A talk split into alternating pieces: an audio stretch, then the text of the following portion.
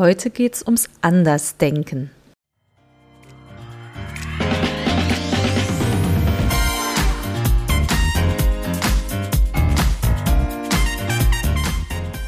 Herzlich willkommen zum Podcast Chancen denken, wie wir die Zukunft leben wollen.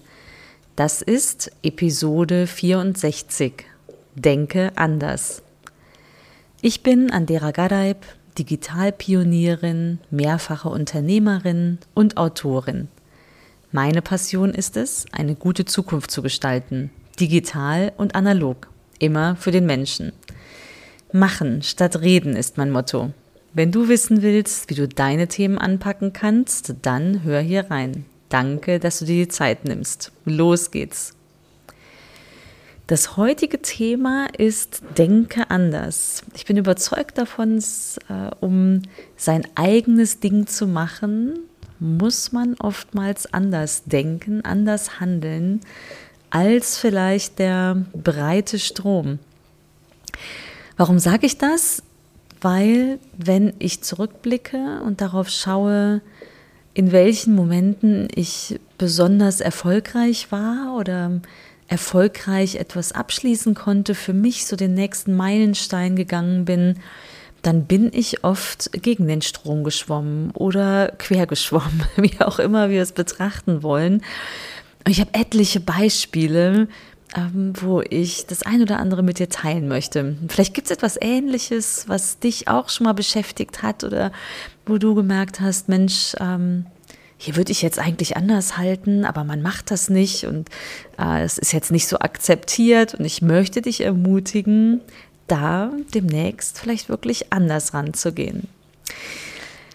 Ein Beispiel, wo ich mich nicht habe unterkriegen lassen, das ist immer so eins, ähm, das kommt mir in den Sinn, wenn ich erzähle, was ich gelernt habe und wie, ähm, dann habe ich diese eine Szene vor Augen. Und zwar habe ich komme ich sowohl aus dem Kreativen als auch aus der Struktur. Also Marketing und Wirtschaftsinformatik sind meine zwei großen Disziplinen, die ich gelernt habe. Und die Szene stammt aus dem Wirtschaftsinformatikstudium. Ein relativ kleiner Studiengang. Ähm, heute denke ich, es müsste viel mehr geben, Wirtschaftsinformatiker, aber dazu ein andermal mehr. Ähm, Wirtschaftsinformatik war sehr männlich besetzt, weil es sehr nah an der Informatik ist. Ich weiß gar nicht genau, wie es heute ist. Ähm, wenn du dazu was weißt, sag's mir gerne. Damals sehr viele Männer, ganz wenige Frauen, also weniger als eine Handvoll Frauen. Und wir standen da in der Pause einer Wirtschaftsinformatik-Vorlesung draußen vor dem Hörsaal und ein Student und ich unterhielten uns und er so, das finde ich schön, dass du da bist, äh, hier im Wirtschaftsinformatikstudium, weil Frauen doch nicht logisch denken können. Puh. Also konfrontiert mit einem ähm, echten Rollenmodellproblem, vielleicht auch ein Problem dieses einen Menschen, ich weiß nicht mehr genau, wer es war, ist auch gut so, aber diese Szene ist noch komplett äh, präsent bei mir. Aber ich dachte nur so, oh, ich wusste nicht so richtig, was ich antworten soll, ist auch egal. Ähm, klar ist, äh, tatsächlich ist bis heute die IT, die Informatik, die Programmierung überwiegend männlich besetzt und als Frau schwimmst du definitiv gegen den Strom.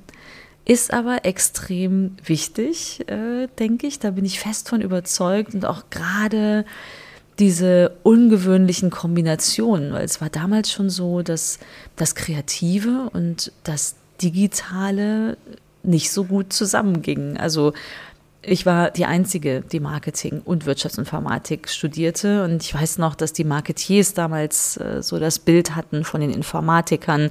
So, ah, ihr sitzt den ganzen Tag da vor dem Kasten, ihr habt Quadrataugen, tippt da Codezeilen ein. Und umgekehrt, die Informatiker fanden, dass die Marketiers ähm, auf, den, auf Wölkchen schweben und sich da Geschichten ausdenken. Also das sind zwei Welten gewesen, sind sie heute noch. Und ich glaube, gerade dieser Brückenbau zwischen beiden, deswegen sage ich, die Wirtschaftsinformatik ist so wichtig, gerade der Brückenbau zwischen beiden ist unglaublich relevant. Das gilt für unglaublich viele Disziplinen, aber das sind die beiden, die ich in der Tiefe erlebt habe.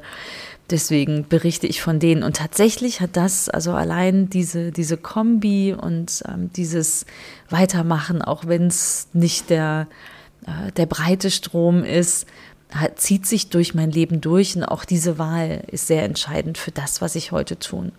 Aber vielleicht ein anderes Beispiel, bevor ich darauf noch weiter eingehe. Wenn wir uns die, äh, den Bildungsweg ansehen, möchte ich in eine Szene mit dir schauen von meinen Kindern, von meiner mittleren Tochter die auf eine Grundschule ging, die ein unglaublich tolles äh, Projekt an der Schule hatte, nämlich Glücksunterricht. Und äh, Glücksunterricht ist etwas, werde ich sicher auch nochmal ausführlicher drauf eingehen, wo es darum geht, nicht das Zufallsglück zu studieren, sondern einfach zu lernen, und zwar von jungen Jahren an, dass du deines eigenen Glückes Schmied bist.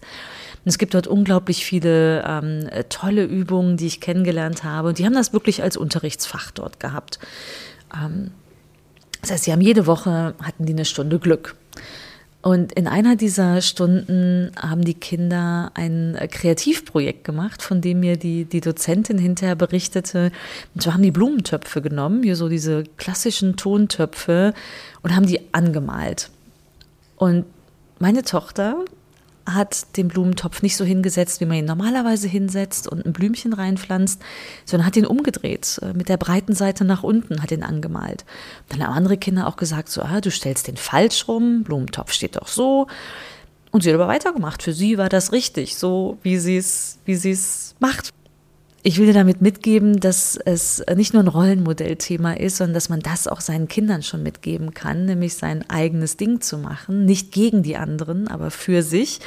Denn mit der Dozentin sprach ich dann später drüber, die erzählte mir von dieser Szene und sagte dann, Andera und deine Tochter hat etwas in ihren jungen Jahren, ne, die war da acht oder so, was Mädchen oft erst viel später lernen, nämlich ihr Ding zu machen. Ich glaube, dass das sehr relevant ist und wir das praktizieren sollten, alle täglich, also nicht nur äh, Mädchen, Jungs, sondern auch äh, Vater, Mutter, du in deinem Job, sowohl als Rollenmodell für deine Kinder, aber vor allem für dein eigenes Leben.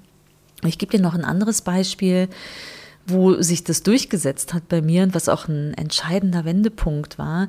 Nämlich im Studium gab es so ein interdisziplinäres Projekt von einer Studentengruppe über verschiedene, alle Studiengänge hinweg eigentlich, wo man sich dann Projekte aussuchen konnte. Also es waren Firmen, die hatten Projekte angeboten. Das war sehr früh, ähm, als das Web eigentlich so noch nicht bekannt war. Es waren wirklich die ersten Stunden des Web im Jahr 94, 95. Und ich hatte mir dieses Projekt nämlich rausgeguckt, da sollte so ein Webserver erstellt werden. Ich wusste damals noch gar nicht richtig, was es ist, aber ich war schon in der Wirtschaftsinformatik angekommen und fand das reizvoll. Und äh, ich habe mich also angemeldet für dieses Projekt und dann kamen die Organisatoren zurück und haben gesagt, Andera, du kannst doch Marketing, wir bräuchten Marketing auch in einem anderen Projekt, willst du nicht dahin wechseln? Ich hatte mich aber festgebissen in diese Vorstellung, jetzt mal rauszufinden, was das mit diesen Webservern auf sich hat und habe darauf bestanden. So bin ich in dieses Pro Projekt gekommen ähm, und äh, war dann im interdisziplinären Team mit äh, zwei Jungs natürlich. Studenten, ein E-Techniker, ein Maschinenbauer. Ähm, auch interessant und schwierig zugleich, weil einer von beiden ziemlich hoch hinaus wollte und so ein bisschen ähm, kantig da unterwegs war. Aber auch das war eine wichtige Erfahrung. Fakt ist, äh, ich habe damals 94, 95 dann einen der ersten 30 Webserver in Deutschland, also kommerziellen Webserver aufgesetzt. Das wusste ich vorher überhaupt nicht. Es hat mich nur total gereizt, das Thema. Und äh, ich habe es verfolgt. Ähm, habe dann später im Studium auch meine Diplomarbeit dazu geschrieben, bin in die USA gegangen, habe mich selbstständig gemacht und was will ich damit sagen? Hätte ich nicht an diesen, an diesen äh, Weggabelungen konsequent meinen Weg verfolgt, sondern hätte andere Ideen verfolgt, wäre ich heute nicht da, wo ich stehe. Und äh, das will ich dir mitgeben, weil ich bin heute unabhängig, bin glücklich im, Unternehmen, im Unternehmertum, habe viele Freiheiten. Und was auch immer dein großes Ziel ist, du kannst das erreichen. Aber ich glaube, Ecken und Kanten gehören dazu. Und so kannst du werden, wer du bist. Dazu habe ich auch gerade einen Blogbeitrag veröffentlicht, den verlinke ich gerne hier. Und äh, ich mag dir ans Herz legen, darüber nachzudenken, was so deine nächste Weggabelung ist und von da aus konsequent dein Ding zu machen. Wie gesagt, nicht gegen andere, sondern für dich. Und äh, das ist sicher was, was sich lohnt. So viel für heute. Wenn das eine Chance für dich ist, dass äh, etwas ist, was du für deine gute Zukunft tun kannst, dann leg los, mach einfach mal. Wenn du weitere Impulse möchtest, abonniere gern meinen Newsletter auf anderagadaib.de. Vielen Dank und bis bald. Tschüss.